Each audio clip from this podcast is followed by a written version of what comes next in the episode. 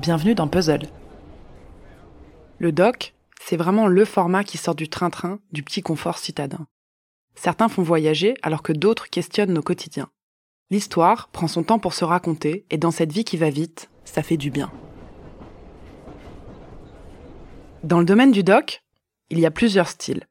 Les unitaires, qui offrent un shoot d'ailleurs en 20 minutes, où l'auditeur est en immersion totale et solitaire dans le son. Et bien sûr, il y a ces longs formats, des séries qui plongent dans les profondeurs d'une enquête menée par le journaliste slash narrateur.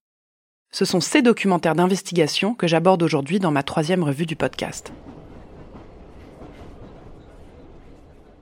Wondery, c'est un monstre américain du podcast Made in LA. En place depuis 2016, ils raflent tout sur leur passage et ils sont réputés pour leur podcast immersif. Entre autres, Dr. Def, une tuerie. Sorti en 2018, le podcast de 10 épisodes a été téléchargé plus de 50 millions de fois. D'où l'envie du studio d'en faire des versions en langue étrangère. Débarque alors Docteur la mort, diffusé en France par le groupe Prisma Press. Imaginez que vous souffriez du dos. Personne n'est capable de vous dire ce qui ne va pas. Puis, vous trouvez un docteur. Il a dit ce que je voulais entendre. Je peux tout arranger. Ce sont des mots magiques. L'histoire du docteur Lamort est basée sur des faits réels. Le docteur Christopher Dunst, petite star montante de la communauté médicale de Dallas, se révèle être un fake chirurgien que rien n'arrête, pas même la mort de ses patients sur la table. Drogué, mégalo, mytho jusqu'à l'os, sa folie a brisé des vies. D'ailleurs, les témoignages que l'on entend au long de la série sont vrais, et ça, ça fait froid dans le dos. Mon ami m'a appelé pour me dire ton docteur passe à la télé. Il a tué des patients. Ce qui est bien, c'est qu'on retrouve en audio tous les codes du reportage télé à l'américaine. Rythme, insert d'extraits, témoignages et cette voix de la narration qui nous tient tout du long.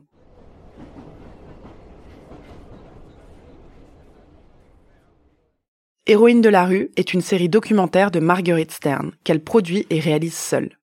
Ancienne fémène, elle nous raconte dans un premier épisode ses trois ans à vivre aux côtés de ses sœurs féministes avec qui elle a mené de nombreuses actions politiques. Il y a deux jours, les trois activistes osaient l'impensable ici en Tunisie. Elles manifestaient seins nus pour la première fois dans le monde arabe.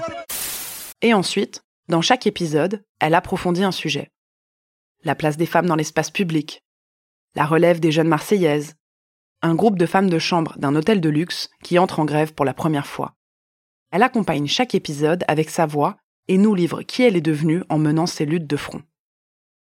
Marguerite Stern est à l'initiative du mouvement de collage de lettres noires sur fond blanc qui s'affiche dans nos rues et qui dénonce les féminicides et les violences conjugales. En bas de chez moi, j'avais collé Nous sommes toutes des guerrières. Et quand je descendais à l'épicerie le soir, j'avais l'impression que la rue n'appartenait plus qu'aux hommes, mais qu'elle était un peu à moi aussi. On assiste à la naissance de ce mouvement de résistance et elle nous confie comment ces collages sont entrés dans ses nuits comment son militantisme a repris vie. La série est en cours de diffusion et a déjà 13 épisodes à son actif. Héroïne de la rue à la lutte contagieuse. À écouter en marchant, d'un pas déterminé, la tête haute, le cœur battant pour nous toutes.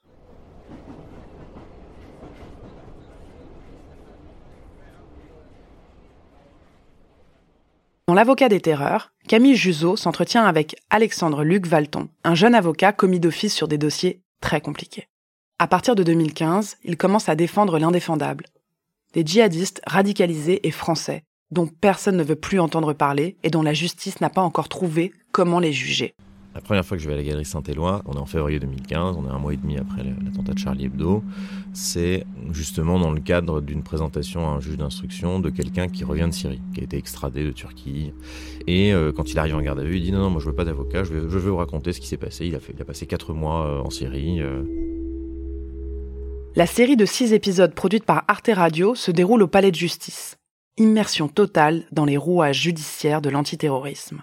Camille Juzo reste présente tout au long de cette enquête, un peu comme si elle nous donnait la main pour qu'on ait moins peur d'écouter ces récits qui nous concernent tous.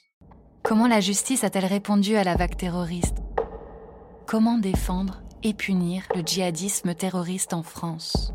Cinq ans après les attentats de Charlie Hebdo et du Bataclan, ce podcast nous fait entendre l'envers du décor, Loin des rassemblements spontanés de la place de la République, on se retrouve en prison, au parloir, sur le banc des accusés, devant les juges, avec à leur côté ceux qui les accompagnent. La revue du podcast, c'est fini pour aujourd'hui. On se retrouve la semaine prochaine pour un épisode dédié aux entretiens en tête à tête.